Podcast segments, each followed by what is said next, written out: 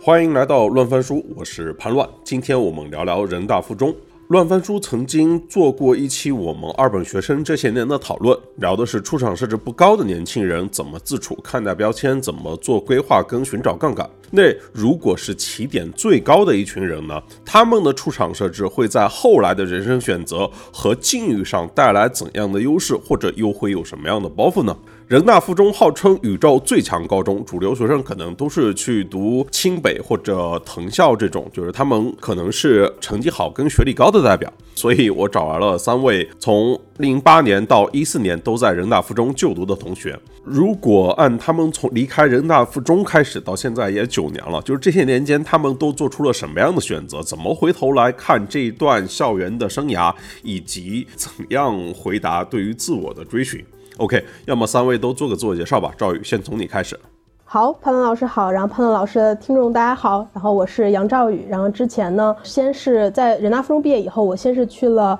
美国读的本科，然后后来回国以后呢，先后在字节跳动的。飞书做过 to B 的战略，然后呢，在之后二零二一年，呃，一级市场最火热的时候，我也跳到了一级市场，然后呢，做科技领域的早期投资，然后呢，大家众所周知，这个行业现在也也经历了一些变化吧，所以我觉得我回国以后，呃，也是看到了中国互联网跟创投行业的一些发展，然后这大概就是我的经历啦。张凯，啊，大家好，然后我是张凯，然后我的经历比较简单，我 人大附毕业之后，我在北医，然后我北医半年制的。然后我通过北医这个体系当了三年的住院医，然后我现在是在一个险资的那个医疗集团，然后做医院管理相关的工作，啊，就没有赵宇这么丰富的经历。我刚毕业没多久。OK，我觉得最丰富的应该是童辉吧？哎，你来。大家好，朋友们好，各位听众好。今天是我这个大规模多人直播的处女秀哈，没有了，所以所以从啊人大附中毕业以后呢，我也是直接去了美国，在美国读了本科、研究生，待了六年多，然后毕业以后啊，其实我本科学的是历史，研究生学的是新闻和纪录片，所以其实我是在美国完成了自己的第一部纪录电影作品，以后呢，二零年回的就疫情爆发以后回的国，然后在国内待了三年，又做了一些作品吧，做了一些片子，然后现在我人在德国，在海德堡这边读跨文化研究的博士。所以相对的跨了几大洲，也跨了很多种文化。哎，那我们就直接切入正题来聊啊。就譬如说人大附，其实大家我看小红里面刷最多的帖子，我其实专门上小红里面搜了一搜，里面最多的问题都是怎么才能够上人大附。然后不管是小升初也好，还是中考也好，你们当年都是怎么上的呢？都都有哪些路径呢？啊，譬如赵宇。嗯，是这样的，我我当时是一个小升初的时候比较晚才开始卷的。一个一个人，然后因为我爸妈也都比较放养，我是在五升六的时候听一个同学讲。啊，他说你要上什么中学？然后我说啊，难道大家不都是上十一吗？因为十一中学就在我家门口，然后我们院的孩子们一般都会上十一。然后他说不，人大附是北京最好的中学。我说那是什么？然后我要去。然后当时呢，离这个人大附的仁华学校，就是他专门做了一个奥数的培训班。然后大家呃通过上那个培训班里参加那里面的考试呢，获得去人大附的一个入场券。然后呢，大概就那离那个的五升六的考试还有三十天吧，我就开始去学奥数，然后上了那个班，但考的就也不怎么好，但就考进去了。然后所以就大概呢算是搭上了末班车吧。然后基本上可以，大家基本上我相信，如果是小升初的话，一般都是通过人华上的人大附中。然后呢，包括大家的人华学校一般是从三年级到六年级，然后所以很多同学在上中学之前就已经成为了好朋友。所以这是大家感觉是同一波人。然后这些人如果没有上人大附，感觉也会去四中啊或者实验啊。所以我感觉是相对比较密集联系的一群人。不知道另外两位同学是怎么样的呢？对，我觉得赵宇已经基本上，这是这是我们那个年代，就是上人大附以及可能相关的一批好学校的一个最标准的路径，就是人化学校。然后我也算是稍微晚一点，我也是五年级才开始上的，也是因为，因为最传统的路径，其实你从二年级下学期就会有一个。他仁华学校会在各个小学里面散发一些小通知，让你去参加他们的考试。然后很多那些那时候优秀的孩子们就已经在二年级下学期去参加他们的数学考试了。所以很多人从三年级的第一学期开始就已经登上了仁华学校这条船，然后一路就是做这个奥数培训上来。其实那个时候奥数还是一个比较普遍的选拔方式嘛。我当时是大概三四年级的时候开始上，但是我是逐步摸索过去的。就是当时那个时候也分档，那个时候就是。有这种简单的奥数班，有这种 难的奥数班呢。然后我就是先上了简单的，然后人说了有这个难的，难的才有用，然 后我就后来又去上了难的这个奥数班，然后后边也是，因为我们当时还有一个途径，不光是人华学校，他们这时候正统了，我这个是我们当时是有个人大附中有个网校，最后也也进到人华去，反正总之就是这些渠道。当时我们像人大附人华选学生是一个非常公开的事儿，那现在完全没有这个事儿了。就反正现在可能就是超长的那种班还有吧，就是比如说那个五年级选拔进去，啊，就是早培，嗯，这种早培的嘛，相当于是这种这种还有。哎，我再补充两句啊，就是我们三个正好都是走这个奥数这条路线的，但其实可能也只是占到了三分之一到不到一半的这样比例。其实还有很多是走一个非常官方的路线，就是比如说小学的时候评三好生，最后评上市级三好，最后有推优，然后呢，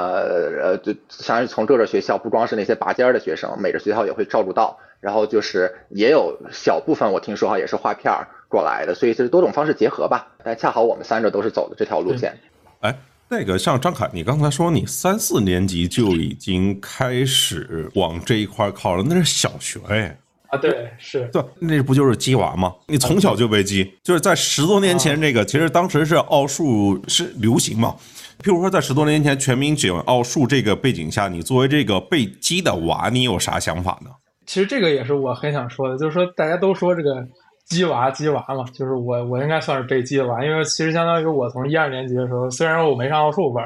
但是我当时上的英语班嘛，包括剑桥少儿英语，然后包括什么公共英语，这一路学下来的。然后到了三四年级的时候，就是我就是上奥数嘛，然后再加英语。然后到五年级那会儿，因为那段时间就是大家就是那每个学校都办奥数班嘛，所以说我一周可能要上去上三四个奥数班，这三个班可能就是人家学校办的。这学校办的主要就是考试选学生嘛，但是还有一个班呢，你总得学这个奥数嘛，还得上个真正教东西的。所以其实那段时间我基本上周末都在外边上班，然后反正就是我属于是很典型的那种海淀就是被激的那种吧。但其实我的观点就是，其实我还挺开心的，就是我们有这一个团体，就这些这些都是很很好的朋友们，包括我当时。小学时候上奥数班的这些朋友，还有不少人都是一直联系到现在的。我们这都十多年了，所以其实我就是说，其实被激的娃也有被激的娃的乐趣。我觉得。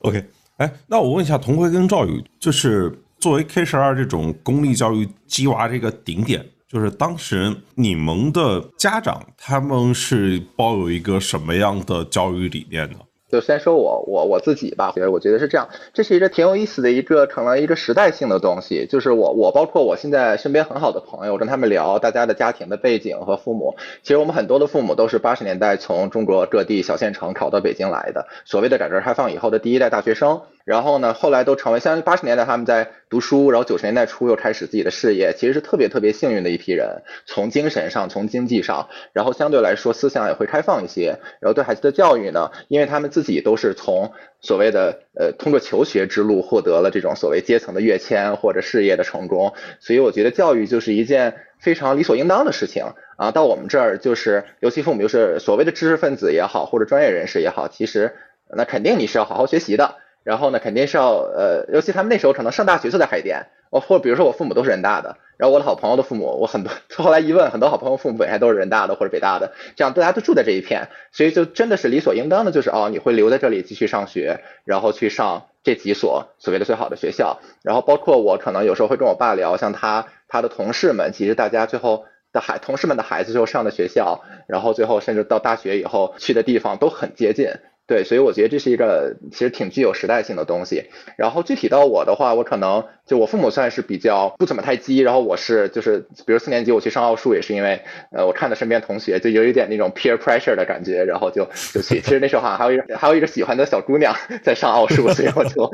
我就追去了。所以都有一些这样的一些私人的原因。对，但我父母一直都还好的，包括上课外班都是嗯我我很感恩他们，他们都是给我一些钱，然后让我自己去报班，从四年级开始就我就自己跑到那个。什么学校去就看他们的课程列表什么的，所以这点上我觉得呃很感恩，但是确实这背后就是对于教育的重视对于就是以以学业为你人生向前走的核心，我觉得这个都是还是蛮在我们的同学的圈子中还是蛮常见的一件事情。是的，然后我再分享一点，就是我在大概刚刚开始要卷小升初的时候，就发现这个家长当时比娃他们激自己激的要厉害多了，然后这个家长也会有好多好多的群，他们那个时候可能还没有。还没有微信群，都在 QQ 群然后。后来就是一个一个的微信群。反正我妈现在跟小姐妹喝茶，反正有一半小姐妹可能是她的同事或者之前的同学，但肯定还会有一些聚会。其实就是因为。他们在激我们的过程当中建立的这些革命的情谊，我妈其实也不是一个很爱激娃的家长吧，因为我很多课外班也没有报那么多，而且都是我自己在学。但是我觉得他们确实可以通过像童辉刚刚说的，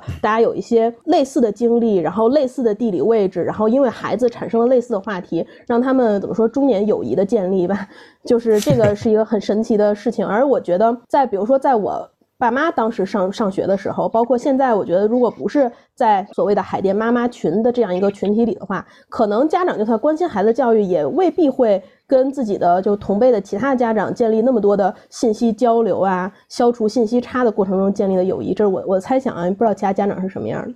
哎，那我好奇，就是人大附是怎么着突然就变成这个宇宙第一强校呢？就在在我读书那时候，可能记得可能还是什么北京四中啊，就是那一些。我我就好奇说，他是靠什么发展到今天这么壮大的声势？这个正好我我来分享一下，因为我之前正好就在前几天在知乎上看到一个人回答的特别好，后来我意识到真是这样的，因为呢人大附超过四中，公认是从二零零四年开始，那具体是什么原因呢？我发现是因为一九九八年北京有一次教改，所有的这些东西都跟政策脱不了联系，然后那次教改呢是取消了。北京的这些重点高中的初中部，所以当时四中就没有初中部了。那其实初中部就是高中部的优质生源的血包嘛。那其实好多学校就都没有了。但为什么人大附还能有呢？因为人大附、清华附、北大附这些附属中学们是直属教育部管的，所以他们就可以无视北京市的这个要求，继续有自己的初中部，这是很重要的一点。然后另一个呢，就所以那那几年就在九八年到零四年这段时间，北京的文理科状元是。可以从区重点出来的，比如说什么八十中啊，什么交大附啊，就这种都都是可以的。那就相当于是四中在那之前建立的一个霸权被打散了，因为四中之前是一个最掐尖儿的学校，大家都会第一志愿报四中，第二志愿再报自己的区重点啊。然后结果呢，就是因为九八年的这次教改，导致零四年的时候人大附高考成绩它就突飞猛进了，因为九八年之前都是四中，比如一届三百多学生，有一百都能上北大清华，然后其他学校可能像人大附这种就二二十个、二三十个。然后呢，在那之后，从我们知道的人大附开始，就已经是人大附可以占掉北京的啊上清华北大的人数的小一半，是接近一半。然后可能对于我们来说，一届可能有将近一百五十到两百人都可以上清华北大。然后呢，包括呢，在那之后又通过这种理科竞赛班呀、超长儿童实验班呀，就是包括后来又有的五年级、四年级就开始搞那种早培掐尖儿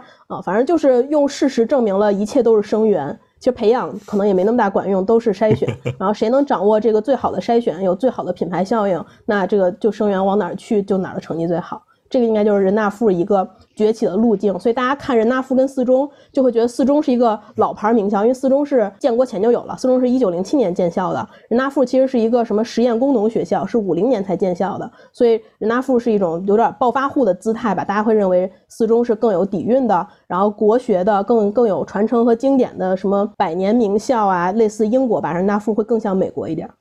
英国跟美国这个比喻很好啊，但人大附像美国，那其实美国也有类似的这种奥数冠军的游览，美国也有这种的顶尖高中。譬如说，我看那个小扎，他其实就是毕业于那个飞利浦、埃克塞特学这种学校。你也刚好在美国读书嘛？如果横向对比的话，横向对比美国的这一些顶尖的高中，人大附跟他们有哪些共性跟特性呢？赵月。因为 Phillips Exeter 正好好，我记得好印象中还是纳附中的友好学校。后来人纳富还弄弄了一个普林斯顿分校，然后就会输送一些好的生源到那边去，去美国跟他们卷。然后呢，也有上 Phillips Exeter 在那边继续卷到了奥赛金牌。然后后来好像说美国家长都抗议，不许把人纳富的孩子再输送到美国了，对吧？呃，但是 对，呃，有这样的故事。然后 Phillips Exeter 呢，像还包括他的姐妹学校 Andover 是美国最好的学校，大家就会把他们称作是美国的人大附中或者美国的伊顿公学吧。然后这种学校呢，它其实历史更悠久了，就是更加老钱了，他们都是。呃一七几几年成立的，所以那些是非常传统的美国的那种，就是一些非常好家庭出身的孩子们去的那种寄宿学校，然后肯定也是非常掐尖的，而且都是私立的，因为美国是分私立公立的嘛，所以他们呢那种营造的是那种预科学校的精英感，我觉得相比国内。呃，相比人大附中这种公立学校肯定会更强一点儿。呃，除此之外呢，因为它历史也比较悠久嘛，除了像出了扎克伯格这样大家都比较耳熟能详的创业者之外，其实还会有很多人，像什么林肯的儿子啊，布什家族啊，然后还有比如说大家都知道《达芬奇密码》的那个作者 Dan Brown 都是那个学校毕业的。我觉得他们呃就是天然的历史更悠久，且我觉得阶层意味是更加浓厚的。哎，你说到这儿，我就想问啊，就譬如说美国的人大附中，人家出了扎克伯格，然后好像也出过总统，然后也出过你刚才聊的各色各界的人物，但怎么听起来就像人大附，就哪怕是从零四年火到今天也二十年了快，但似乎没有什么特别出名的创业者、学术大牛。嗯，就是譬如说我跟同学聊的时候，好像就是去其他地方看到其他学校摆一排有院士，好像呃，那当然人大附可能时间还没到啊，对对对，嗯。对，这是一个挺有意思的事情。我之前跟一个我初中同学聊，他也是一直是搞物理竞赛的，然后就是那种亚洲第一啊这样的下来，然后在北大学物理嘛。他自己其实也经历很迷茫的一段时间哈，就是这种一直在所谓的高强度的竞争，然后搞竞赛，最后到了大学，其实突然停下来会想自己究竟要什么。我觉得这个是关于人生意义的问题，咱们可以后面聊哈。但他给我讲了一个很有意思的观察，就是他在外面也教物理课嘛，然后他去江苏的一个小的中学里面去去给他们讲竞赛的课，然后就发现他们的校友墙上面展示的都是。比如说四五十岁，然后为社会做出巨大贡献，比如院士也好，或者创业者也好，或者这些社会性的人物，但是他都他突然一对比，发现我们人大附列出来的校友荣誉全是十八岁以前获得的，墙上贴的都是十六七岁的孩子，他们在数学奥林匹克、呃世界的奥赛上面拿了一等奖，或者世界的物理竞赛上拿了一等奖，这样的一些，就是人大附的可能到现在为止的成就，或者我们拿出来说的更多的还是呃我们这些同学们在十八岁以前。呃，在学校拿到的竞赛的荣誉，对，所以这也是他一个在跟我讲的一个反思的一个点啊。然后从我自己的经历和观察来看呢，确实你刚才说到了，也已经过了二十年了，可能第一批的毕业生到现在也已经。比如说四十来岁了，三十多岁了，按理说我们应该能看到一些所谓代表人大附的做出更社会性的贡献的人，但确实这方面比较少。我们我们那时候入学的时候就在讲，好像知名校友是谁，曾子墨，就是凤凰那主持人嘛，到现在好像也没有 多出来一个谁。当然后来有那个小黄车的 创始人，他也是他也是我们的校友，对，但就搞得比较杂，对吧？对，所以就是我我个人是觉得，其实呃两方面，一方面是这个我们可以后面细说哈，就是我们这种我觉得我们人大附培养出来的人，大家走一个精英的路线，其实最终还是很多走向了金融或者工程师或者律师这样的一些这样的一些特别专业性很强的领域，在这样一条大的精英路径上，其实蛮少人能够真正跳出来说我要做一些很冒险的事情，或者像创业这种也好，或者那种特别需要长期的投入，比如说很硬核的学术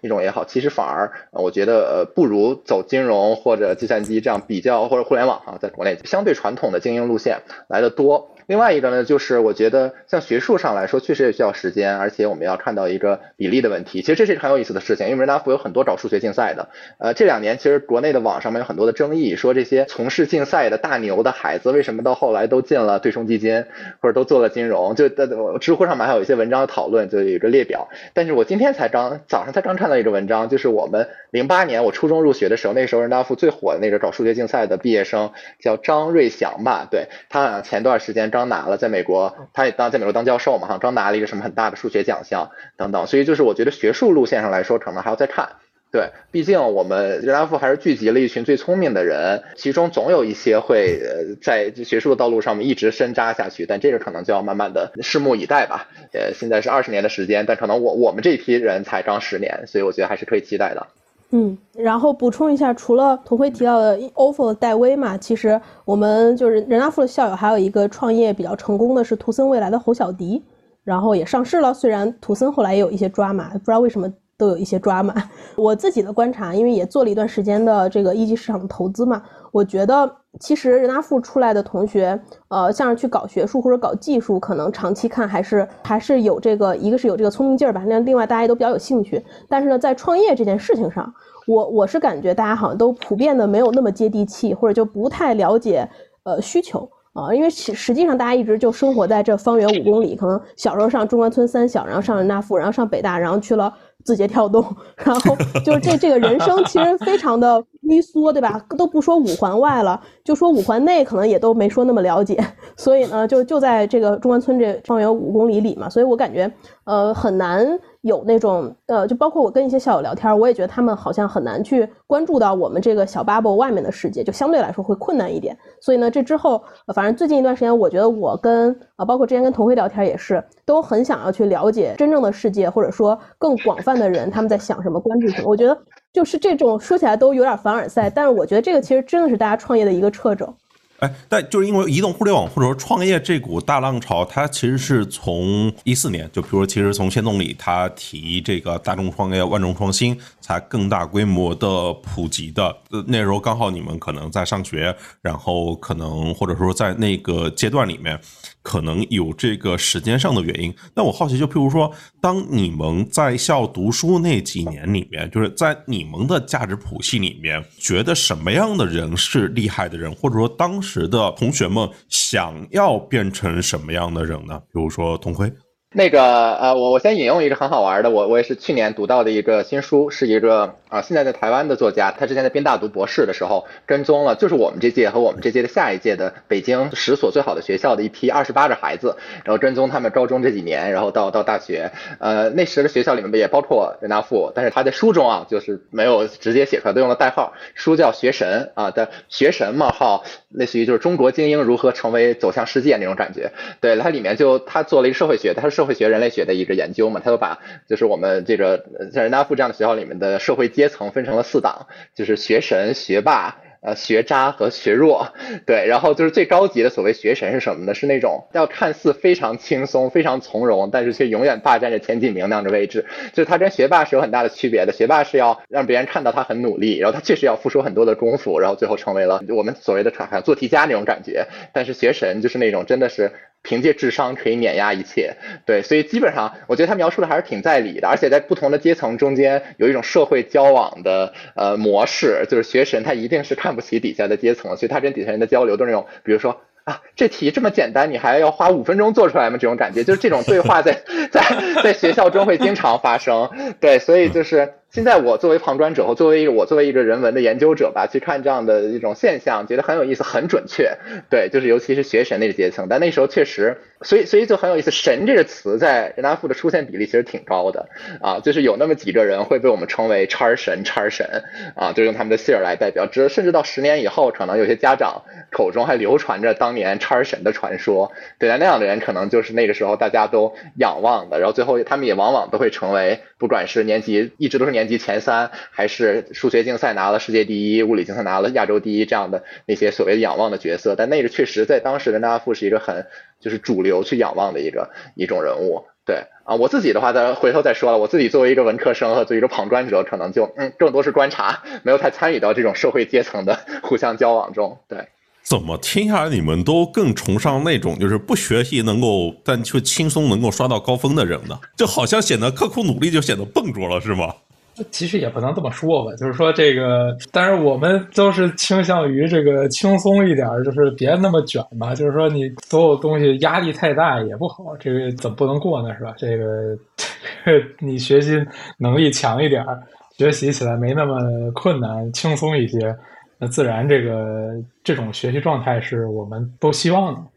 哎，那紧接着我想问一个问题啊，我好奇，就比如说张凯。就是你在人大附，就比如说你们这你们接受到的教育方式是什么样的？然后聊到刻苦学习这一端的话，其实，在往前某个方向的极端，就譬如说，就是衡水中学是小镇做题家嘛，是是这样的一个象限。我我不知道当时你就是今天你回头会怎么来看这件事情呢？其实我在看这个事儿的时候，就是我觉得这个是结果所导向的嘛，就是说我们其实。不论是衡水也好，还是我人大附也好，其实一定程度上来讲，我的目标都是让学生去上一个好的学校嘛。那可能是清华、北大或者国外的这样。但是我们所面临的这个，就是我们所拥有的资源其实是不一样的。比如说像呃，可能一些小镇，他上清华、北大，他可能几年才出一个，或者说是衡水中学这种，他可能河北省总共也没有多少。他他那虽然出了很多，但是他相当于整个河北省。差不多都从他那出了嘛，但是我们毕竟我们就是个北京市，北京市清华北大其实有二百多人吧，我们学校有一百多一一百五十人左右，其实都是可以上清华北大的。所以说，其实我们本身在资源上的压力就会少一些。所以说，这个也导致我们的教育就不会那么的高压。我们可能就是当时，但是，当然，我们当时是刘鹏之校长嘛。刘鹏之校长他主导的就是说，我要全方面的发展吧，不光是学习。其实我们在就是学校的过程当中，我们的兴趣也得到了很好的发展。比如说，我当时是对写代码有兴趣嘛，所以当时这个呃那个年代 iOS 还是 Objective C 啊，啊那个时候就是因为我们。有这个兴趣，其实我有这个兴趣的人也有这么三三三五个，所以当时正好学校就来了一批那个 MacBook 嘛，然后就是学校找的人来给我们教的这个 iOS 程序的开发，所以说它其实就是使得它能够对你各种兴趣做一些培养嘛，然后所以我觉得这个是这这几年我觉得云大附的教育是不同的。而在这个同时呢，他他同时他并没有丢失他清华北大的这些名额嘛，就是说他还是有一百到一百五十人能上，所以说他的同时也没有那么卷，然后它也能够促进大家兴趣的发展，所以我觉得这是这可能是就这可能是客观因素造成的，这可能并不是说我们做的对，这个衡水就做的不对，也没有这个说法，就是只是他们的竞争更激烈，资源更紧缺而已。就是我回头来看啊，就是我们跟衡水来讲，这个区别没有那么大，我们都是掐尖儿，我们最终都是让大家去上好学校，可能初中都是这个吧，但就是最终只是因为我们掌握的资源多一些，其实只能是，就确实是这个残酷的结局。啊，有意思。哎，回到刚才那个价值观里什么人最厉害，然后呢，就是童辉说那个学神跟学渣，那那是一个线性的体系嘛。我我分享一下，我当时觉得这个玩意儿是非线性的。我觉得也是刚刚张凯所说的，我们更有机会去做素质教育，或者一个不仅是看排名的一个视角吧。比如我记得当时我觉得有一个学姐很酷，叫高山，不知道童辉跟张凯还记不记得？她就是上了北大，然后在北大后来还得了十佳歌手，然后后来还就是一直去追求音乐梦想，然后还给像什么《何以笙箫默》写了写了插曲啊什么的。然后他其实，在呃高中的时候就在写音乐，然后写歌。然后我觉得这个是。那个时候，我作为一个文科生，或者不去搞奥赛金牌，因为奥赛金牌显然是更典型的人大附中大家都认为的好学生的样子吧。但是就是这种全面的发展，然后呢，完全不耽误他上北大清华。然后呢，在家长的眼里也是，就是你就感觉这个小孩他就是走在正路上，他谈恋爱也行，他搞什么东西都可以。但是呢，全都反正正事儿也不耽误，然后呢，闲的事儿还都干了。那个时候是我印象中的，我觉得哦，这样的学姐学长非常酷，然后我也想成为这样的人。我觉得那个是。呃，但确实这些东西是资源导致的吧？因为我们那时候除了像刚张海说的有 MacBook 可以大家可以学写代码之外，还有很多很多的东西，比如我们有一百多门选修课。然后呢，从呃初中、高中就开始，大家可以比如说可能三点钟就三四点钟就放学了，大家去上选修课。然后呢，有研学，然后如果你对学术感兴趣的话，就可以去学嘛。然后还有包括我们学校有一个很不错的人大附中的桥牌队。后来我去上班了以后，还有就是字节的同事跟我说，他们就是发现这个人大附中桥牌队，其实在校外非常非常厉害。厉害，然后会在什么全国智力运动会上得很多奖。我我其实上学的时候都不是那么知道，因为那个桥牌队的老师就是我们学校那个年级的呃物理老师胡继超嘛。那就大家还相对有一个更 班主任就知道，对，好像还很很厉害的样子。我上中学都不知道桥牌队这么厉害，所以这个是我觉得是肯定是一种资源的溢出导致了大家有一个更可能相比来说更丰富多彩的高中生活。哎，那童辉，你稍微拔高一点，就是你这几年其实也在这种 海淀黄庄跟这个教育竞争做这种研究啊，我我不知道你你会有什么样的观察和体会呢？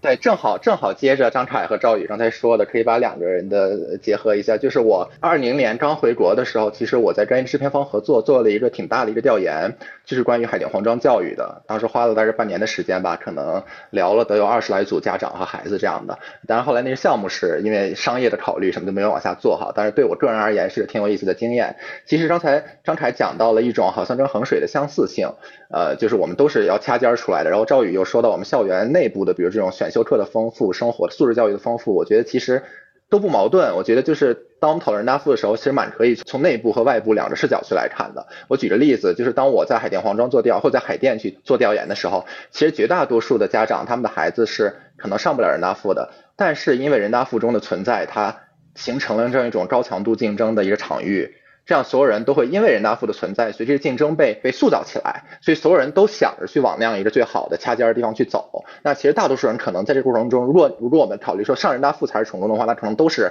落寞的都是都是失败的，但是这样一个竞争反而是因为人大附的那样一个存在所所所建立起来的。这点上，其实我当时调研报告就写过，我觉得跟衡水中学和跟安徽的那个毛毯厂，因为我老家也是安徽的毛毯六六安的毛毛毯厂是很相似的，就是海淀黄庄、衡水和毛毯厂，其实是在中国的所谓的三个不同的阶层的内部，呃，可以说一线城市，然后一个地级市和一个县城。呃，都是它的基本逻辑是一样，都是要把全部的资源集中，然后提供给。当然，可能对于县城中学来说，它它主要的资源就要提供给高考。那比如人大附，它要服务的是更一线城市更精英的阶层，所以它资源要提供给选修课，要提供给更素质的教育。但是其实往我们从外部来说，它的基本逻辑，它的掐尖儿资源集中这个逻辑是很相似的。对，然后我也特别感慨于，就是家长们其实，在一线城市也好，还是在比如县城也好，其实他们也都很。某种意义上来说，都都都真的很付出，就他们其实也想要调动自己最好的资源，把孩子送到那样最掐尖的地方。所以我觉得这个是其实人大附从外部来看的话，蛮能折射中国不同的结构性的一些共性的。然后再回到这内部，我觉得当我们讨论内部的时候，还确实是蛮应该。意识到，就是我们是因为这外部的结构的这个承托掐尖出来，才营造了我们这样一个小小的泡沫。这泡沫中，我们可以素质教育，可以有那种学神学霸之间的阶层的斗争，很有趣的一些交往，还有我们发展自己的兴趣等等。这些其实某种意义上来说，是建立在那高强度竞争下的，我们是既得利益者的一些特权。所以，就是我也我还是很开心，就是在人大附这样一个环境，我们能够确实是能够获得这样多元的环境。但是，确实这一切还是是建立在。外部的那些，就怎么说呢？我们可以说我们是素质教育，但是我们的素质教育是建立在一套非素质教育的逻辑下去去获得的。所以这个还是蛮蛮有意思的啊！当然我，当然这不也许不是一件特别特别好的事情，所以就是也也希望可能也是为什么人大附可能这十年一直在扩张，对吧？然后在我们那时候，刘鹏之校长都在说我们要教育资源的均衡分配，要去发展分校，但是往往最后的结果好像是发展一个分校，那分校又成为了当地吸收资源、拔尖掐尖的一个一个一个一个一个中心，所以这是一个挺矛盾的事情。对，从教育的一个大的结构上来说，嗯，就是你的掐尖儿是基本盘嘛？其实基本上来讲是这样的，你掐尖儿是基本盘，就是因为你掐了很多尖儿，所以你就笼络很多的资源，大家都愿意往你那儿来嘛，这是一个就是良性的循环嘛，就是大家都愿意来你这儿来，然后所以你才有更多的空间去发展这个素质教育。可能最终校长们的目的还是说我要发展素质教育吧，但是他前提是他把基本盘做好嘛。那在学习这件事情上，就譬如说，他到底是这种所谓的拼天分，还是拼努力方法？就譬如说，你们怎么看天赋跟努力看待这种所谓的竞争和卷？就是刚才聊到，譬如说，在学校里面，你们推崇的可能是那种松弛感的，就是学神，而非那种刻苦努力的学霸。我我觉得这个就跟现在就是大家都很流行的那种什么老前锋穿搭是一样的，就大家就会觉得他他穿的很贵，但是呢你看不出来他贵，哎，这就是最高级的，就是大家都很很愿意去这么想。所以就是当大家比如说呃，在一个大家都很竞争激烈的，像我们刚刚提到的像衡水或者毛毯厂，你一旦能上清华北大，那你就在这个你的学生的社交场域上就所向披靡了。但如果你的学校有一百五十个人都能上清华北大，然后你又不是那个你们那个那一届的奥赛金牌，还有什么能够让你的优越感尽显呢？那可能就是大家都能上清华北大，但是我更不费力，然后我搞了更多别的有的没的，然后就是这也是一种，就大家只要在一个场域里，就一定会要分出一个高下嘛。那这个就是当呃最终的高考成绩可能相对来说不再那么重要的时候，大家还能卷什么呢？我我认为就是去卷这种松弛感，而且我觉得大家隐隐上都会觉得，呃，比如说我我觉得这个也是。现在大家会觉得天赋可能比努力不能说更重要，但是就是更优越或者更高级。就这个其实是一个也不是很好的趋势，因为其实我觉得大家首先有一些人是偷偷努力的，包括这个其实到我后来上了常青藤的这种名校，我觉得也是包包括看了那个优秀的绵羊，其实所有的这些名校的学生都是大家都说，包括那个大家是形容斯坦福的学生嘛，像鸭子一样，然后水上的部分看起来就是非常优雅，然后水下的那个小蹼就在扑棱扑棱，这就是我们的真实状态吧。我觉得大家很难，就是包括大家就会比。谁上的快班更少？我我觉得是的。就比如大家会在那种什么学习分享的感言里，叉神就会讲，其实我根本不上课外班等等吧。然后大家就会觉得 哇，好棒！对，就是这就是我觉得这是大家的一种新型的卷法。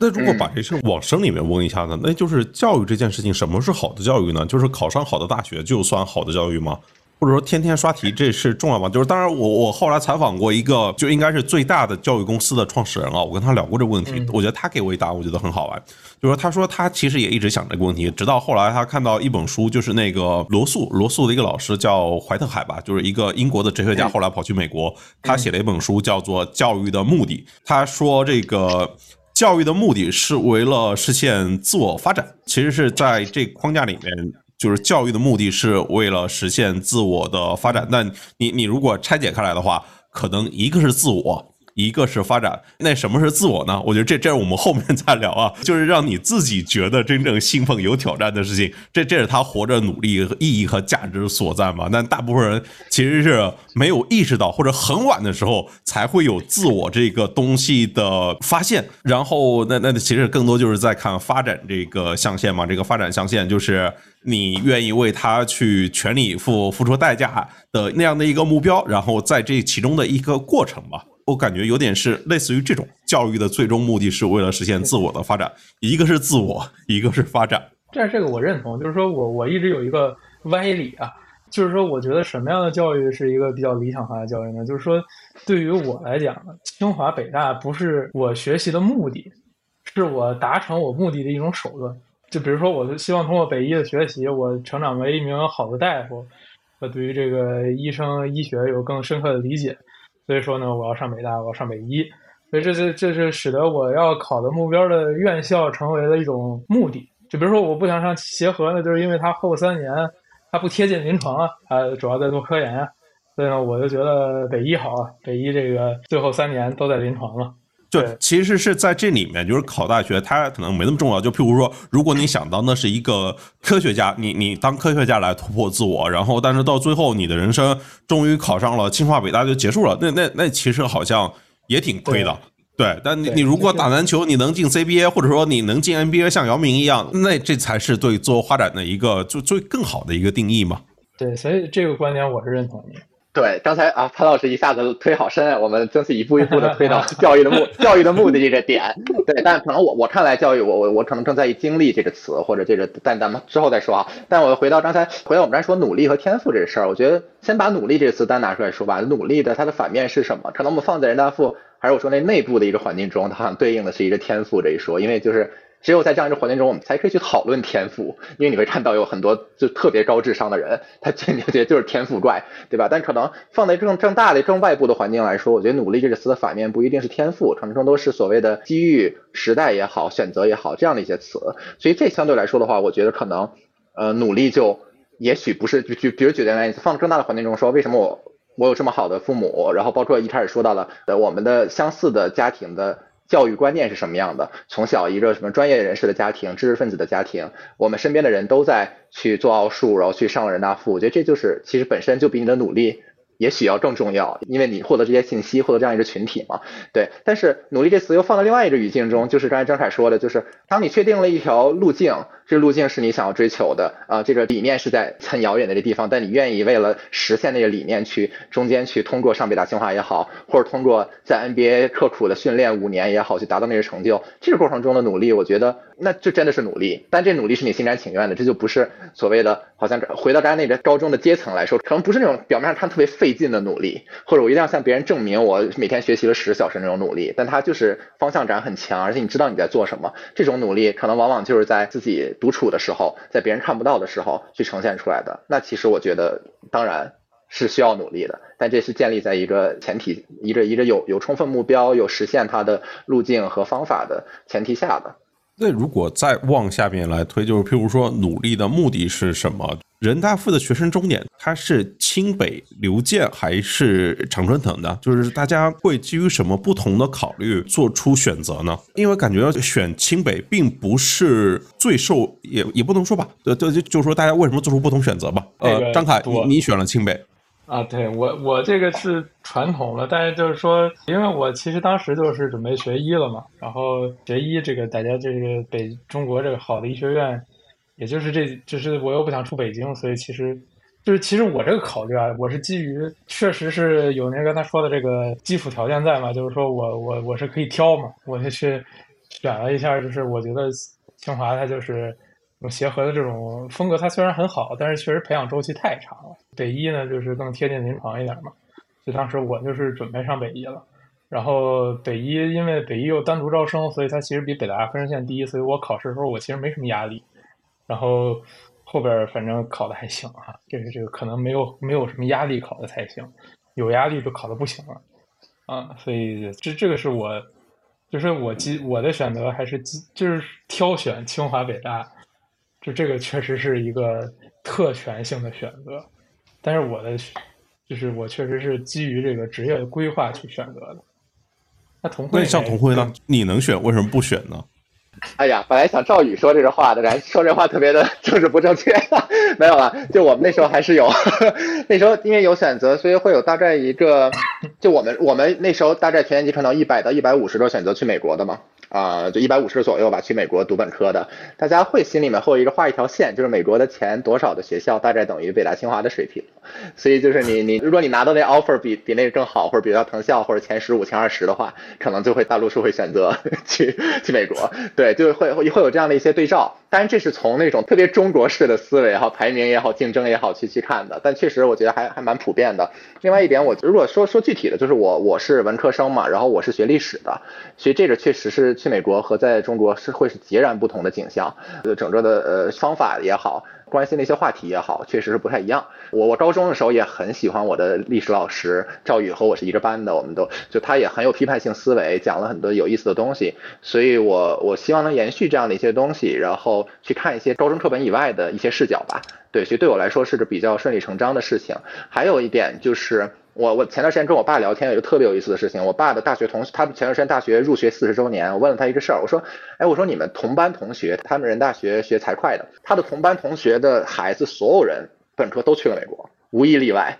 啊，就是非常非常让我很震惊的一件事情，就是说，我就在想说，像我爸妈，因为他们他们都是从小县城考到北京来，就有一种，其实大家都是移民，或者都是想要到一个更大的平台去发展自己这种感觉。我不知道是不是从小，也许潜意识里面。我父母也会开玩笑，就说：“哎，你以后一定要去去美国呀，或者去某某种意义上去更大的世界。这更大世界可能是去，比如去巴西，它也是更大的世界，就是要要去到一个所谓的好像一个更广阔的一个天地去那种感觉。这是一个我觉得我父母那一代，甚至像我说我爸的大学同学们，一个很共性的一个思维，所以就觉得哦，你到了成年了，应该出去闯一闯了，然后就顺理成章就推到那个。我觉得这是一种可能更精神上、潜意识上的东西，所以两者结合吧。对，基本上我们这一批可能都是。初三到高一的时候，就也也都受家里影响、同学影响，就决定说要去美国。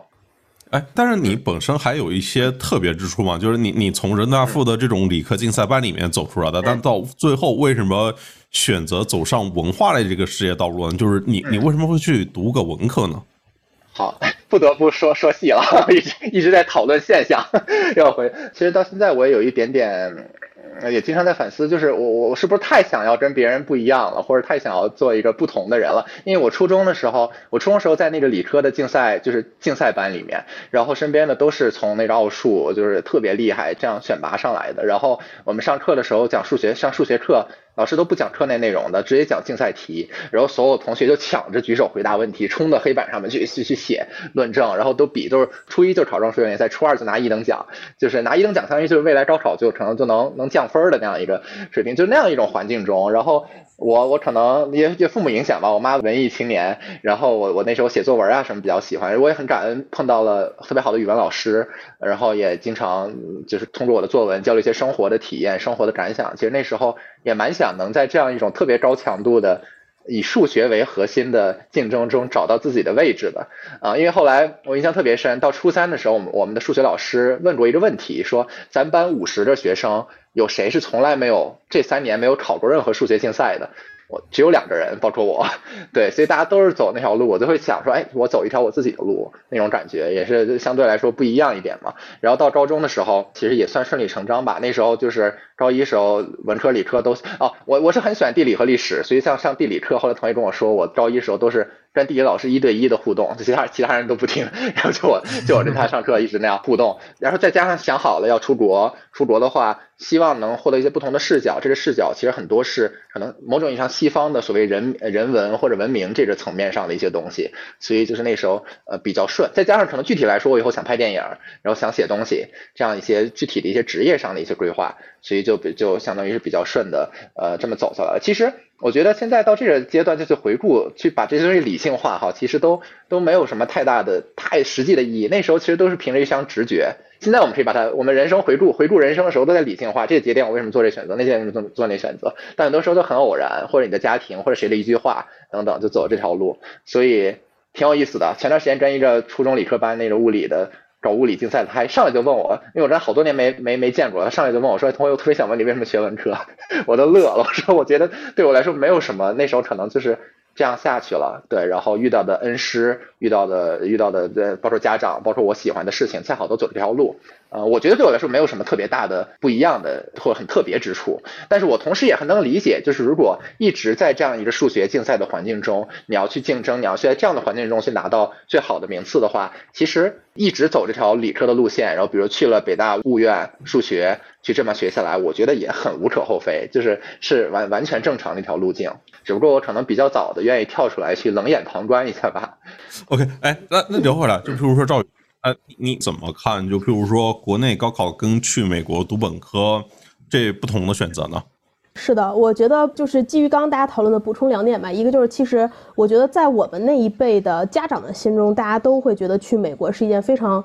呃，怎么说也不能说高不可攀，但是就是非常大家非常向往的事情。因为呢，在看在他们的那一辈儿去，比如说去美国读书，都要像中国合伙人啊，像是那个俞敏洪当年那样，就大家还要去培训怎么搞一个签证，就会觉得哇，这个东西都特别特别难，哪怕你拿了全奖，那去那边愿意刷盘子都拿不下签证来，所以这个事儿太难了，所以大家都会想去。所以对我从小来说的教育来讲。要么就是本科出去，要么就是硕士出去，反正就不存在不出去看看的这么一个选项。所以这个选择呢，呃，什么时候决定本科出国呢？就是我其实我觉得归根结底还有一些跟风的因素吧。就是我大概在初中的时候就看到有一些高中的学长学姐。啊，嚯！他们就是又可以上清北，然后又可以去，比如说哈佛、耶鲁、普林斯顿和斯坦福，然后我就觉得哇，这也太酷了！而且如果你能更早的去，那为什么不呢？而且确实像刚刚童辉所说的，哎，它好像是一个门槛更高，然后筛选力度更大的事情，它看起来更难完成，因为你一届里真正能上特别好的这种美国的学校的也就那么十来个人，我感觉甚至更少。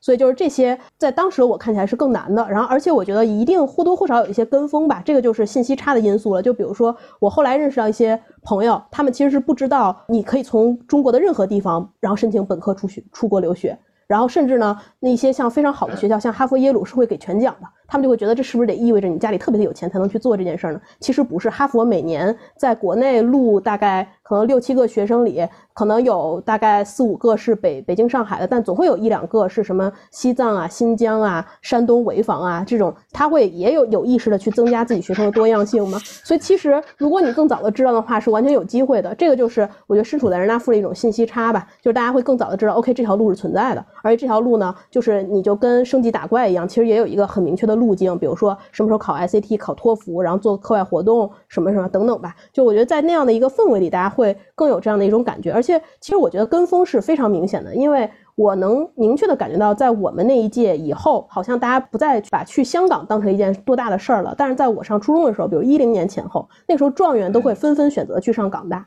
但后来好像这个这个风气就渐渐的消失了，我也不知道是因为什么。所以我觉得这一定是有你看着你敬仰的学长学姐做出了什么样的选择，然后跟风的一种举动。其实人大附给了你更好的视野。那如果再展开一点了呢？就譬如说六年在这样一群奥赛冠军里面，这六年里面你们都做了什么，获得了什么呢？那么都都展开聊聊。我先来吧。对，然后呢，对于我来说，高 中就 因为准备出国留学嘛，然后我是我跟童辉都在文一，然后我们后来是同桌，到最后成为了我们班唯二两个坚持高考的出国留学的同学。所以其实呢，我觉得客观来讲，高中肯定花了更多的精力去准备出国吧。因为然后呢，高中的学业，然后包括高考，更多是一个吃老本的行为。然后可能高考之前两个月抱一抱佛脚，大概是这样的。然后那这样的话，就是主要是高一去搞那些标化考试，SAT、托福啊等等吧。就像我刚刚说的，然后包括去申请一些美国的暑期学校啊。然后除此之外呢，我们不要搞好多课外活动嘛。然后这个呢，不仅是出于兴趣搞，然后另外就是它写在你的美国大学申请的文书里也非常管用。所以呢，就当时我呢是有参与我们学校的。呃，电影节，然后拍了个电影，然后就要攒一个班子，然后我是导演和编剧，然后最后还得了两个小奖项。除此之外呢，还会有一些自己的社团呀，参加一些什么社会创新比赛啊，拯救一个濒危语言，反正就写起来，看起来就觉得哇，你的课外生活好丰富啊 的那么一个状态。然后这样的话就可以方便申请上一些学校，但是也呃交到了一些，比如说我们班级之外的朋友吧。我感觉因为我没有努力的卷高考，但却留在了高考的班，所以我好像。跟我们班的大多数同学的情感连接都会相对弱一点，因为平常天天经常会逃课或者不再做跟学业有关的事情。这是我的高中经历。人们的悲欢并不相同，同回你呢？我我对我接着赵宇说，因为我从他这可以延伸一些哈。我我我先说一个大的，就是我后来去回想起来，我觉得那些。那些我做的事情是为了大学申请，让自己的简历更有意思的事情，带给我的收获和感触都没有真正发自于热爱或者真正坚持了很久的事情。所以我想退一步说，就是很多时候我，尤其校园活动，其实像我们当时有一个统计，就是我们当时我也是学生会的，然后当时学生会的那些找活动找事儿的人里面，百分之九十以上都是出国党，就要申请美国的，因为你会觉得这是一个 title。嗯，我觉得如果回回到人大附的话，就是至少这个校园，我觉得还是给了我们各种各样尝试的可能性。但我觉得最最。最后，其实我现在反过头来看，确实还是有一种不同维度上的竞争，有学习上的竞争，有对于我们出国的这帮同学来说，我们要找活动证明自己能力各方面能力的综合和优秀的这样一种竞争。其实这种竞争的氛围还是挺强的。对，然后那时候甚至哈，就是我们比如拿完了美国大学录取以后，会有一些大家会讨论说。就我因为大家都了解彼此的底细，知道每个人在高中时候干出一些什么样的事情，所以就会觉得说，哎，他这个简历为什么能升上哈佛？他这简历为什么连什么康奈尔都没没录上？就会有这样的很有意思，就是这个简历不光是学习的，就会变成了一一项一项的活动，然后你会给你会给每个人的兴趣打分，这个人做这个出自兴趣的东西，他够不够牛逼，对吧？能不能获得哈佛的青睐？所以就是现在回想起来也挺挺搞笑，甚至有点病态的，但是确实那时候是很有这样一种心。哈佛最青睐什么兴趣？能够作为有特权的人，能够深入最底层去胸怀天下，然后去做很多的，就是有影响力的，而且尤其是在跨越阶层这种影响力的事情，我觉得是哈佛还还蛮，其实其实美国的一些顶尖的都还蛮选这样的东西的啊。嗯，举个例子，比我们高一届的四中去哈佛的那个学姐吧，做的好像就是一个关于建筑工人然后得了尘肺病的一个研究，然后和推广，就这种嗯。这不是调查记者干的活吗？对，调查记者在人大附中高端，特别高端。对，潘文老师过来，我们写一特稿，立刻就上哈佛了。我补充一句啊，补充一句，因为因为我又在我他在美国学新闻什么的，这就是美真的真的就是美国精英的那种，就是所谓的胸怀天下的伪善 的一种表现了。对对对，但是嗯，这个咱们可以后话。对，我们刚把潘乱老师跟这个挂上钩，你这 怎么就来了？就反着来说，不，潘乱老师不是美国白左精英那一。挂的，对对。张凯，我就纯粹一点了，因为我就是个高考的。当然，这一方面我的基本还是高考嘛，所以高考的这些东西肯定要好好准备准备。其实我在高中期间，我比如说这个，大家都知道这个完形填空是一个很诡异的一种，就是中国人发明的题目，就是你就算英语再好，但是你完形填空，你依然很有可能错，是吧？就是说，那你要提升完形填空，我确实当时是在高二的时候，我就已经把那年的五三的所有完形填空都刷完了。就是你要保持一个手感啊，就每天都刷一遍，每天刷一遍，陆陆续续我就把它刷完了。然后导致我高三期间为了保持手感，就不得不又买了一本五三，然后刷新题。然后反正总之就是那会儿那段时间，就是我把所有省市的五年高考三年模拟。那几年的那个所有省市的所有的完形填空，其实都做了。所以说，这个就是，就是我我为了高考，当然是做了一部分基本盘的调整的。但是实际上，就是我们说的，就是说我我有一百五十个人，他都可以上清华北大，那就是说你你达你只要达到这个标准就可以了，所以他留给你很多自由。比如说刚才这个你们说的这个电影节啥的，我就是属于是快乐的参与者，你知道吗？正好有他们这一堆愿意组织的，你知道吗？我就是快乐的参与者，我就是对吧？这个我当时也是剪片子嘛，然后我是喜欢视频后期嘛，所以说我也是剪了个电影，锻炼了一下，还挺有意思的。然后包括这个编程，其实也是一个纯兴趣嘛。编程这个纯兴趣是，就是我我们当时。是因为进了几台 Mac 电脑嘛，然后反正就是，而且这也是学校资源之一，就是就是莫名其妙的，就这个电脑没有人用，所以我们就只好把它用起来。所以这些是高考之余吧弄的一些工作。然后其实我好像意识到了，就是说你们还是不是赵宇和童辉都没有高考过？就我大概我最后高考的。我们都考了，就是你们主要是你们主要是出国了嘛，准备出国体验体验了一下，主要是体验一下什么是高考，是吧？但是我们还是，其实我们最后压力还是挺大的。然后，但是当然我考试的时候，因为我我报的院校的原因嘛，所以我的我后来我属于是超常发挥嘛，然后我算上加分，应该是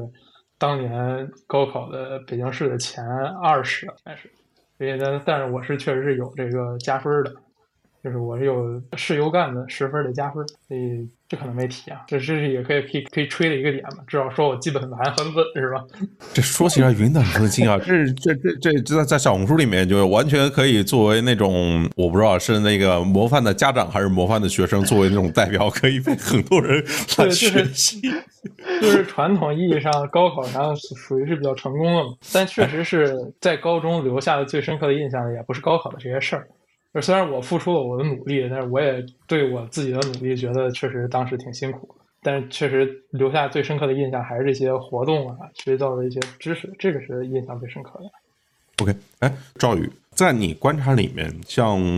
就是当然，不管是在国内读清北，还是去读藤校，去读呃其他的就是各种学校也好，就是大家在大学毕业之后，在你观察里面都。从事什么样的工作呢？就是他们是怎么进行这个职业选择的呢？我可以说说，就是我我自己认识一些朋友吧，然后就要么就是在清北，基本上要么就是在美国读大学。最终呢，大家的去向，不管你当时做出了看似多么。比如说不同的选择，但实际上真正像童辉一样选择当纪录片导演的人真的是非常非常少。大部分的人都去做了，要么就是去做金融，对吧？传统，尤其是传统的金融，就比如去投行，然后呢去呃之后转 PVC，对吧？这是一场很常见的道路。要么呢就是去科技公司，比如说主要是去当码农。我现在都简直是。呃，试图去叫一些同学出来聚会，都是找不着人，因为他们现在全都在硅谷。然后呢，前一阵儿他们刚刚回国，然后在疫情之后嘛，终于又见到了，以后都说最近在硅谷又买了房，哎呀，好卷好卷，什么之类的。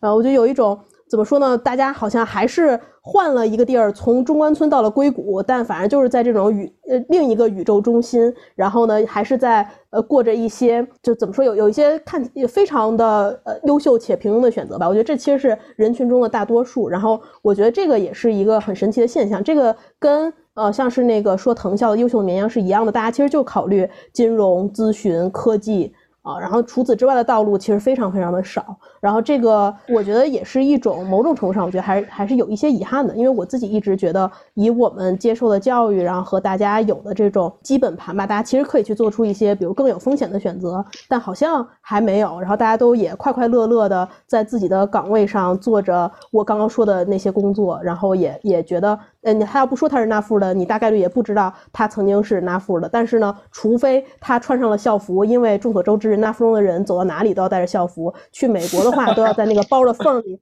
把那个红白校服给带上。甚至说在清北还能见着穿着纳富中校服行走的大学生，我觉得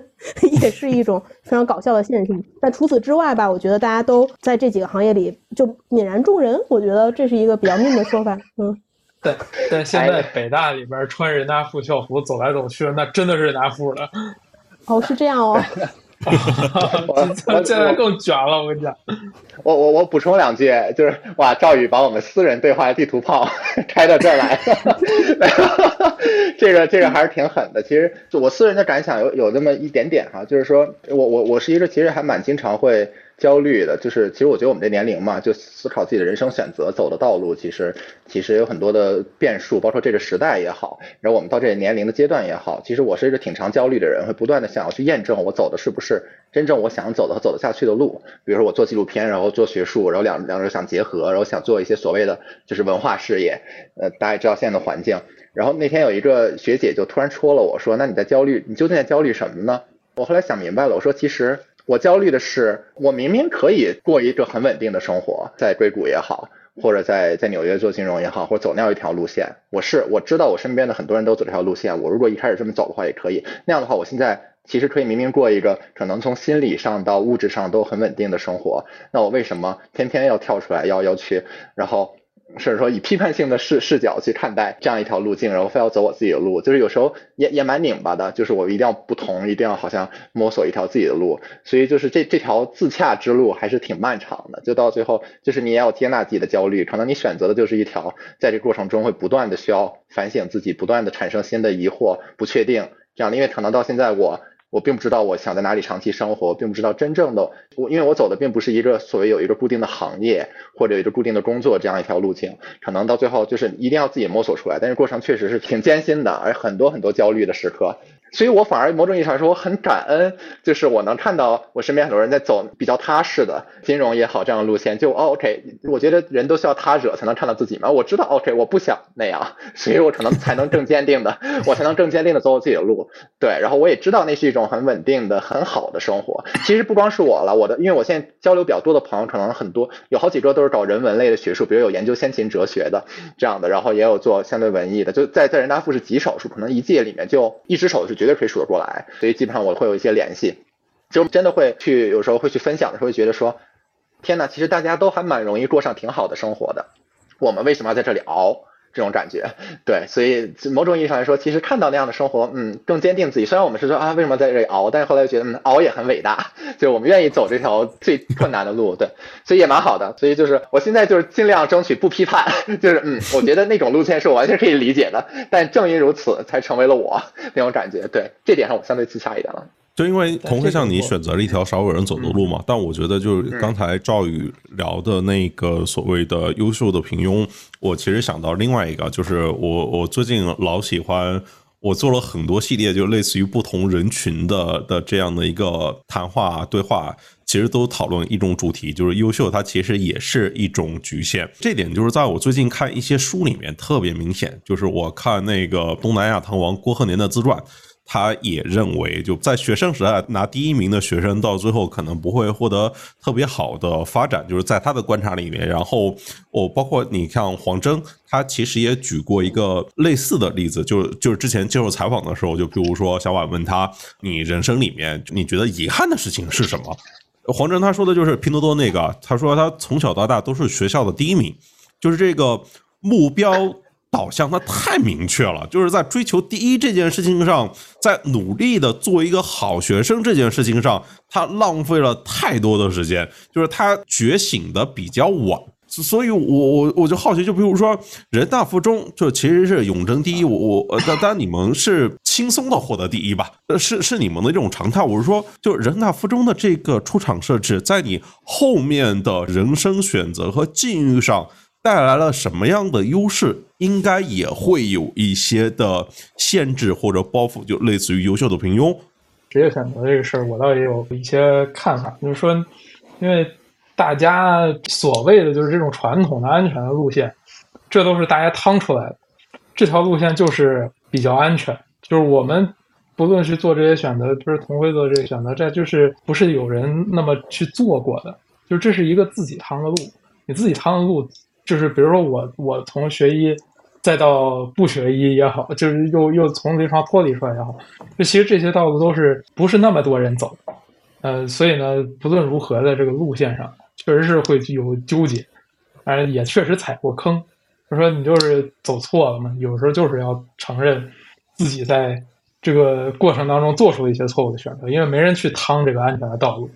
所以就导致你在自己趟过程当中总要踩一些坑的。所以我是觉得这些这种职业的选择没有没有好坏的，但是谁不愿意安全一点呢？那如果说你安全的选项是一个蛮不错的选项，那为啥不去选呢？这个这这是大家的选择倾向。如果你说，哎呀，我根本就没有，就我已经破釜沉舟了，就我现在就必须自己单干，必须创业，这个决心其实是一个好下的决心。那如果说你真的是，哎呀，你如果走这个传统的道路特别的好，是吧？这个赚的也很多，生活能非常轻松，这个时候你再选择一条独特的道路，那这个时候的选择就会变得非常困难。所以大部分人还是会选择这条安全的道路。哎，我正好顺着张凯说这个，就是踩坑这个事情，真的是因为说白了，我们的群体，我们这个群体的一个共性就是确实生活太很顺利，啊，这一一路上遇到的挫折很少。就从教育上来说，中国最标准的价值观，你要竞争，要优秀，就优秀这个词就带来了，就是你一路上来都是顺利的，在别人口中眼中都是优秀的，所以就是。嗯，越我越来越就是真的要感恩踩坑这件事情，或者你人生中能更早的遇到一些坑，然后你真的掉了坑里面，才会觉得自己并不是，就可能掉一次坑能够甩掉一点那种优秀和人大富的标签，掉一次坑能甩掉一点点，直到我一直希望就是什么时候我彻底的甩掉那些东西，我就解脱了，说明我踩的坑足够多了，因为你掉的这个坑里面和你有没有这标签真的毫无关系，甚至说有这标签更容易让你掉坑。可能就会让你在跟人的打交道过程中，清高也好，或者有优越感也好，或者 觉得自己是个是那么回事儿也好，最后发现你做的其实真的不如别人好，或者你没有你想象那么优秀。我觉得这些才是可能进入到更真实的社会中踩的那些坑，或者更不一样的路径中踩那些坑，能带给你的东西吧。最终还是要，我觉得还是可以把这东西给抛掉。就是实际上我们走的也是大多数人的路线，我们只是在学习这件事上，就是就是人大附中只是这个标签，只是说你在。学习这件事儿上取得了比较好的成就，但真的到了社会当中学习又是很小一部分。这个为人处事当中有很多的具体的工作，或是这个这个其他的能力，呃，也有很多很强的人。我们不一定就是非常擅长。人大附中这个身份在职场里对我来说到底有什么用呢？简而言之就是没什么用。但是偶尔他稍微有一点用的时候，发生在这种几个场合。首先，别人不知道宾大和宾州州立是什么区别。所以他就会觉得呢，你上了一个很普通的美国的公立学校，这在我们的鄙视链中，就他不会认为你是一个在国内能上清华北大的人。这时候你只需要说我是那附中，他就会说哦，所以你出国是因为你能上清华北大，但你依然出国了。然后呢，对于在国内的同学来说，我觉得这个身份。会跟清华北大有一个怎么说异曲同工的用法，就是你出了一张牌，然后呢，我我觉得对于一些对比如说海外的学校没有那么了解的人，能够消除他们对你这个能力的一些质疑吧。我觉我自己觉得我找工作的时候，肯定这个东西曾经一度在某些工作的场合下是管过用的。还有一种就是因为我做投资啊，或者在互联网公司的时候，会遇到那些比我年长一些的，呃，就是可能呃职级也要高一些的人嘛。然后呢，我说我是纳富，他立刻说哇。我小孩儿现在正在上小学，你快讲讲你是怎么上大 附的？就是我怎么能去勾起这个讨论？对，能勾起这个讨论，就有点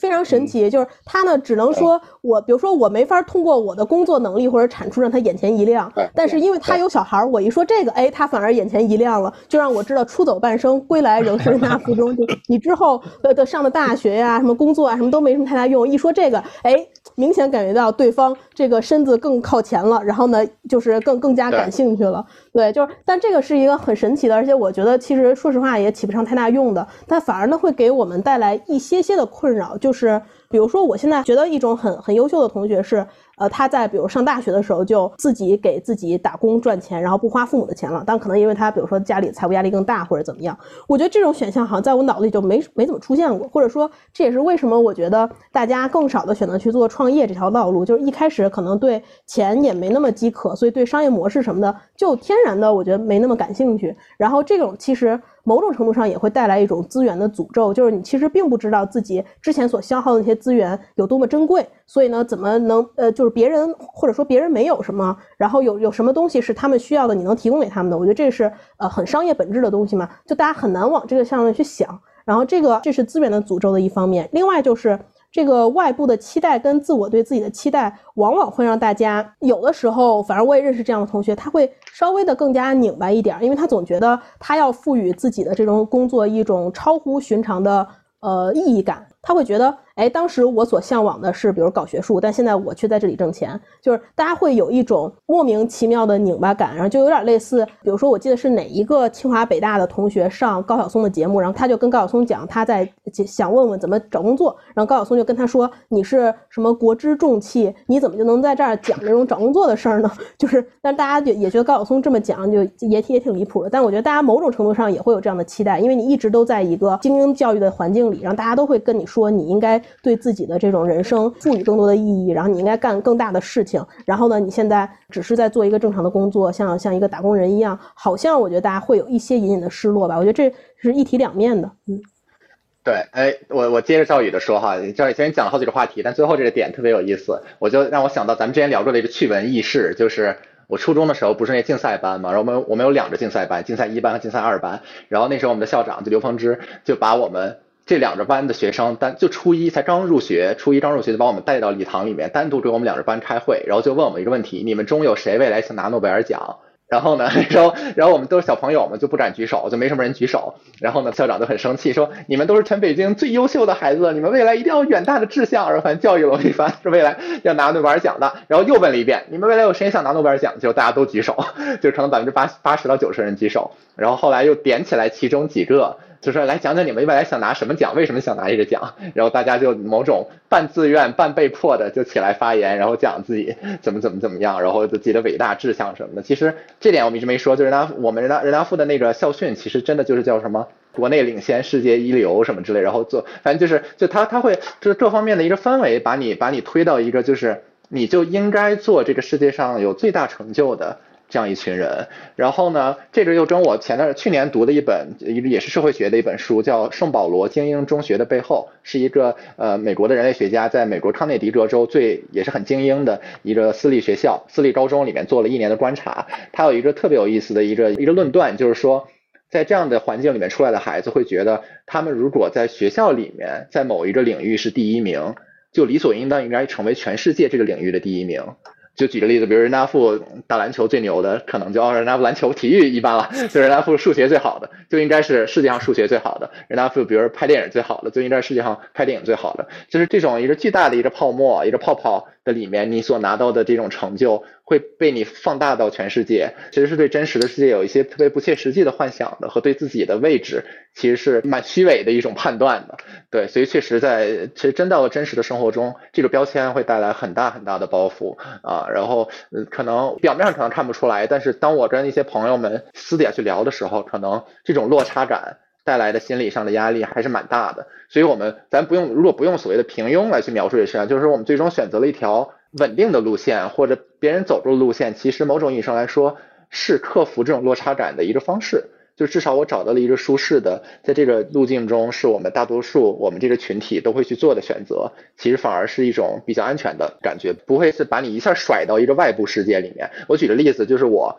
我的这个行业，比如我回国做了几年纪录片。真的，我找不到跟我背景相似的人啊！我我我想我想把人大附的概念扩扩大，就是人大附又代表了后面你上北大清华或者美国的藤校，然后一直上名校，就是它是这是一串的，就是所谓的一个高学历背景嘛。其实可能在这样高学历背景的加持下，你在一个。可能找不到志同道合的，或者相对来说背景相似的一个行业里面，或者一条路径上面的话，其实那种孤独感和落差感是挺大的。然后怎么样克服呢？就是自己反而是自己一辈子的功课。我现在回到这个学术圈，反而觉得哇，好舒服，因为学术圈。就认你的学历，就是你你他他觉得他觉得你上了一些好学校，你就比如我就学学文科了嘛，他就觉得他们确实就觉得说美国的名校培养出来的文科一定是有一套自己的体系的，对，他就就回到了象牙塔的环境中，又形成了这个鄙视链，大家就开始在乎你的学历了，开始觉得我对你对你另眼相看了，等等，就是哎我我反而会觉得有点不适，因为我在社会可能在外部世界中也体验过那种落差感，回到这儿觉得是不是太舒适了，太理所应当了一些东西，所以这个挺有意思的，嗯，我觉得这都跟都跟标签人家附代表的标签也好，学历背景也好，是是很有关系的。嗯，我觉得你刚才说那个，就是譬如在社会里面，就是看到那种好学生做纪录片的这种，其实就跟今天好学生做新闻，其实好学生的选择，它其实跟时代有关系的。就是如果在二十年前，你会发现做新闻的，然后做纪录片的有很多都是跟你类似背景的。那那是因为在二十年前做记者是一份特别特别受到社会尊重，然后收入也很高的行当，一份工作。但今天不是，今天可能就是去像我觉得赵宇的选择就是代表了那那一类啊，就是你去科技大厂，然后你去金融机构。在今天来说，什么样的不安全的那条路，又是在大家的价值的那个谱系上呢？它它是什么呢？因为我跟做金融啊或者做互联网的朋友聊天，最近一段时间也确实是经济下行嘛，大家普遍是有一种倦怠感，然后有一种呃，就是反而对自己的这种有一种不安全感。我觉得就概括来讲，就是其实呢，你不是在做一件自己真正喜欢的事情，然后呢，所以呢，就是你是在为它的附加的那些价值而选择的时候呢，当这些附加的价值出现一些波动的时候，人的心就很容易波动。啊，然后如果是比如说是类似呃，比如同为拍纪录片，或者有有人去写小说或者怎么样，呃，其实对他们来说，那就这这事儿也不存在周期，对吧？你也不存在受到周期这么强烈的影响。那我觉得，就受到周期影响的，可能很多都是因为不是在做自己真正想做的事情。我觉得，其实我自己的经验和我身边的朋友可能聊得比较深的，还是这种就人大附的这种经历带来的所谓的竞争，或者我要争第一也好，或者我要我要优秀。这种思维模式还是挺根深蒂固的，但这个东西就会带来不断给自己一些纠结，就是因为它跟我的选择的事业路径也好，其实它不一定匹配，所以可能我刻意的我我就要进入到一个争取没有这样的评价体系中的时候，让自己去不舒服，但这种不舒服就会时常的袭来，可能只有在这样的较量中，才能把那种已经被内化的呃习惯给它去掉。我举个简单例子，我我我的第一个片子我做完以后拿到国内给国内最好的一个纪录片导演一个工作室看，看完以后他他冷眼旁观，就看完以后就说。说冷冷说，我就很不喜欢这种一看就是好学生拍的东西，就是很有意思，就是你你到最后你的表达、你的风格都变成了优秀，变成了好学生这样这样一种东西。这对于可能真正的就是我，比如说我们创作也好，或者写东西也好，其实最终是真实，是一些更深的东西，其实反而是一种巨大的束缚啊！你会觉得什么是应该应该是好的，应该是被说出来的，应该被表达的。所以这个这个我觉得是人大附。不是叫标签啊，但是人大附整的这张培养下来，带给我们的很多的枷锁。其实我们在上学的时候，真的是一切东西都超级顺利，而且我回想起自己上学的时候，简直都回想不到任何困难，真的是一个都想不起来。然后我回想一下，结合刚刚那个潘老师说的，边际效益很低啊，就就一直往上卷，其实边际效益非常低。那为什么大家还要卷呢？就是因为它是在简单和困难里，它就是简单的那条路。呃，这个简单就体现在两个方面，一个是我觉得以那种很学生心态的，或者就是在上学的时候当好学生的那种感觉，就是是非常不延迟满足的。就是你不是卷两下，这考试就考好了吗？然后你搞搞一个月，然后什么那种标化考试就要得高分了。然后呢，大家的比如说除了这种有高考、中考这种三年维度的，那肯定是每一个学期里都有什么统练啊、期中啊、期末呀。所以就是你的每一次努力，你都会非常清楚的知道自己在一个正轨上。然后你会就是肉眼即视感的看到自己的努力或者自己的聪明带来的一些好的回报。然后而且呢，没有人会质疑说你上人大附中或者去北大是不对的。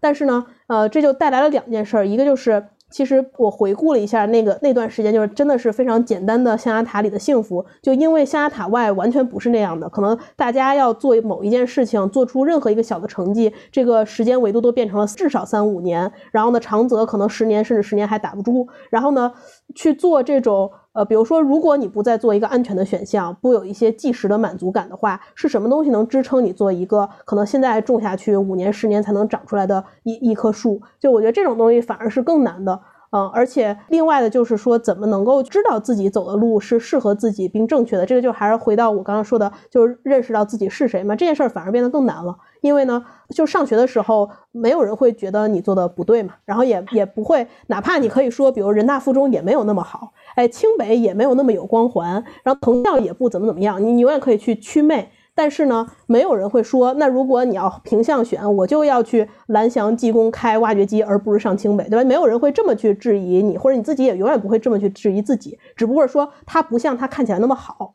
但是呢，在现实生活中，或者在在我们的职业呀，或者之后的生活里，面临的选择就是，你经常会去想，那我是不是可以不干这个？呃，我我是不是这样做真的是我想要的吗？就是我觉得这样的呃这种困惑吧，会会生出来，所以呢，就让我回想起来，我觉得这个，因为人呢定义自己是靠，我认为是靠困难和阻碍的，就像你水遇到了石头，你才意识到，OK，原来我是一条河。那我们就在上学的时候，我觉得可能没有遇到过这种事情。那对我来说，可能是出国吧，就是呃，到了一个异质的环境里，你会意识到自己是谁。像头盔会专门的挑一些跟自己文化有一些不太对味儿的地方，然后去横向的找这种自己的身份。那呃，对于我来说，我觉得这个这个功课肯定是还在进行当中的。然后我觉得这就是刚才我们大家都聊的嘛，就是过于的顺带来的一些现在的问题，就是它是当时呃，就是比如说，假设我上中学的时候成绩更差，我可能更早的就要思考自己得干什么，因为呢。呃，社会给我的期待就是天然的有局限的，就我必须要去做一个艰难的选择，而且可能不是说所有的学校都任我挑选。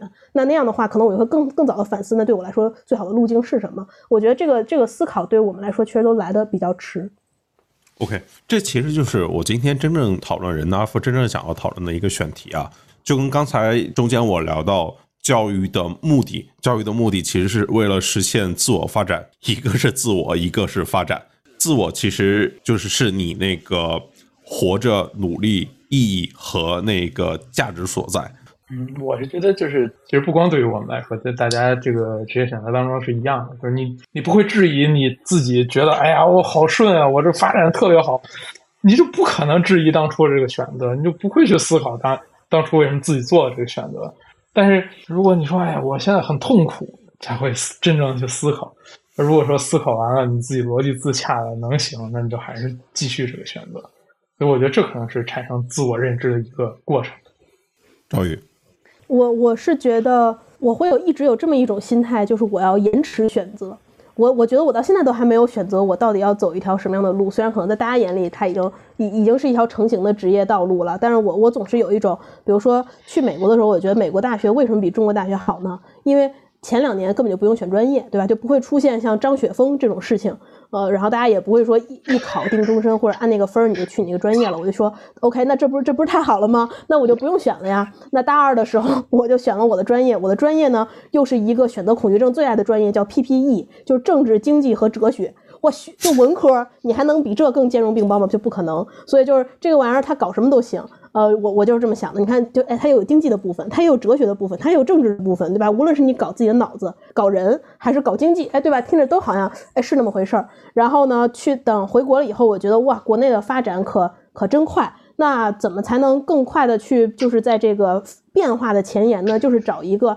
哎，既兼具体量。又兼具增速啊，内部的业务还挺有多样性的，而且它刚刚好还就在宇宙的中心，就在中关村的这么这么一家公司，字节跳动，对吧？去字节跳动做战略。那那岂不是之后再去想我去选择做什么业务，不就哎又又可以到时候很有这个选择权了吗？然后后来呢又去了 VC，VC 又是更是大家所知道的，大家又觉得那我是我金融嘛，我就是不需要深入到任何一个产线里，我就在这挑，哎反正什么东西好我就投什么。然后呢是一种我觉得就是一种纠结的选择恐惧症，就是对我来说好像呃这个最终的选择到底是什么呢？从未开始，呃我现在回想自己的这个发展路径，就是大家好像就是只要我一直不选，我就不会选错。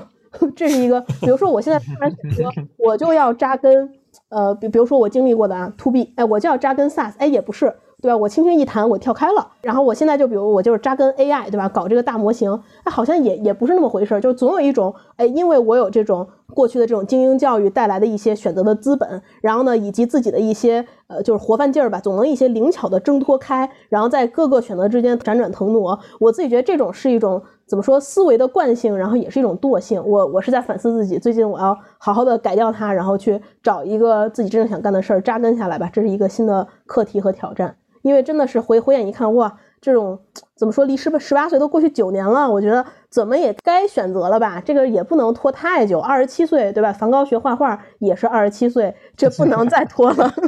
我我只是仅限于我自自己的方法论啊，就是回过头来，所有的路径似乎都不是自己选择的结果，就是这件事情我做了什么事情本身都不是我主观选择的结果，我我做的只是把自己放在了某一个环境中，然后然后这个环境我是我像你刚才说，我可能是价值导向的，包括我研究跨文化也好，或者说我我我我我自己生活，我希望能在不同的文化环境中去生活也好，其实对我来说最重要的可能就是这个经历和经历背后的这个他者。啊，他者在学术界是个好像被批判的概念，但是我觉得我的生命太需要他者了，就是那些让我觉得与我格格不入的，我可以冷眼旁观的，或者说戳到我的，带着我一些刺激的东西，就好像我初中的时候，我不走这个竞赛路线，但是我应该在这个群体中，我感觉到，OK，这是一个巨大的他者，在这他者的映射下，我知道我自己想想做一件什么样的事情，成为了我的镜子。其实整个世界就是一个巨大的他者，来映照我们自己想想怎么样嘛。所以就是我觉得，可能不光是在事业上，在生活中、感情上等等，可能都还有这样一种倾向，就是从外在。去寻找那个他者，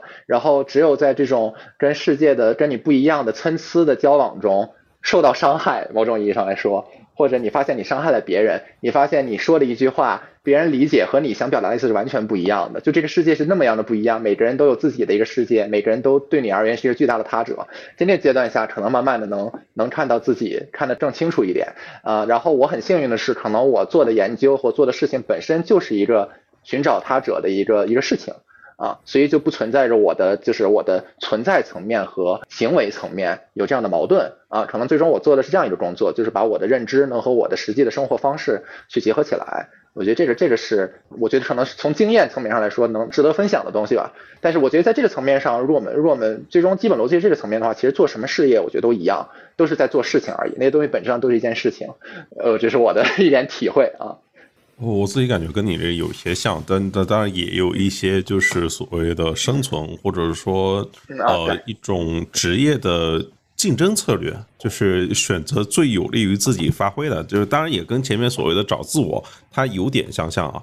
就是选一条少有人走的路，然后你把它做到最好，那其实也会有，但我这样说的好像又市侩了一点。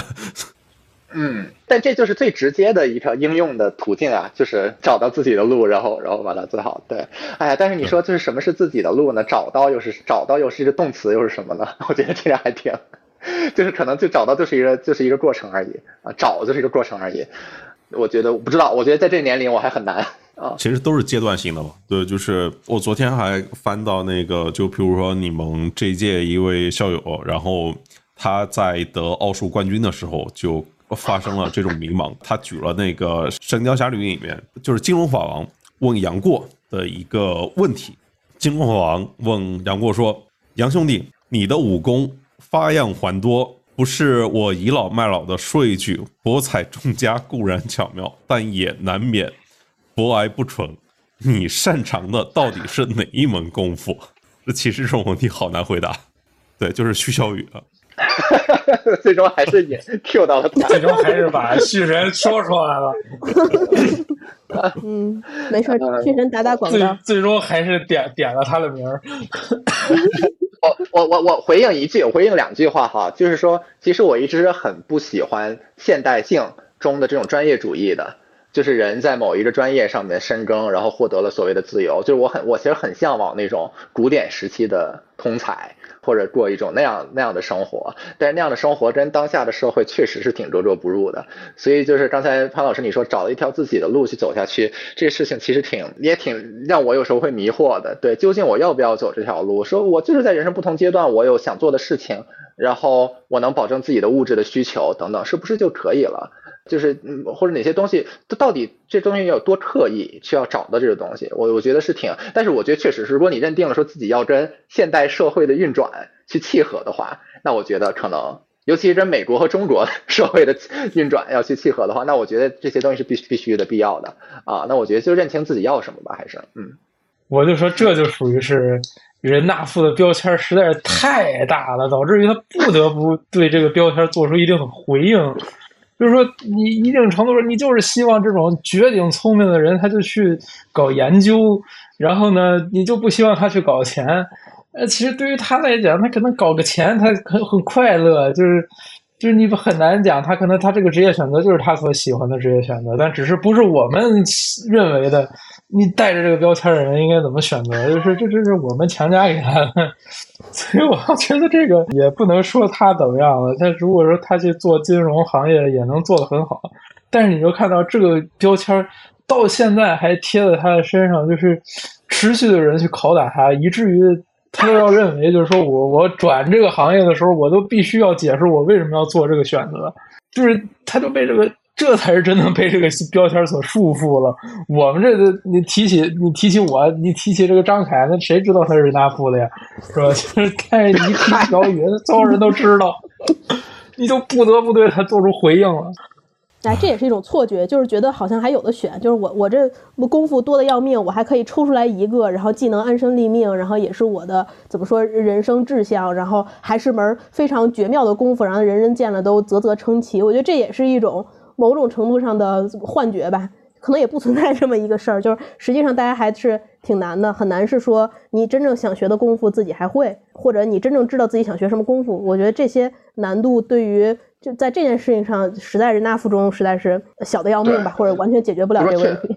确实，就是而且我们普遍的会没有耐心嘛。刚才赵宇也讲了，我们的回报周期都比较短，考一个试准备一个月就就好像就拿能拿前几名那样的。其实就面对一个真正需要沉下心去的、需要耐心的事情，五年、十年的事情，我们这批人大多数、绝大多数应该都没有这样的耐心。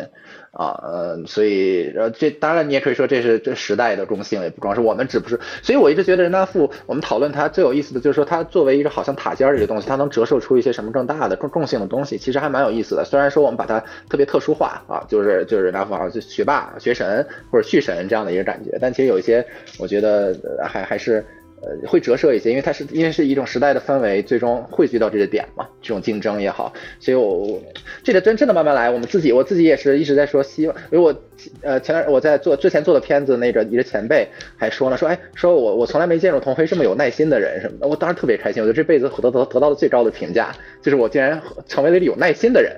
但耐心我觉得不等于就是一定要选定某一件事情怎么怎么样的，也也就是可能在自己的这种生活方式上。或者或者或者自己的处事方式上去有耐心去坚持自己也可以。我暂时没有什么其他问题了，那我们今天讨论大概就先到这边。好的，谢谢大家。好呀，谢谢谢谢大家，特别开心，谢谢大家，谢谢各位听众。OK，感谢各位，拜拜拜拜。OK，今天就先聊到这边，大家可以订阅、点赞、评论、分享。如果还有什么想听我说的欢迎在评论区互动留言我们下期见。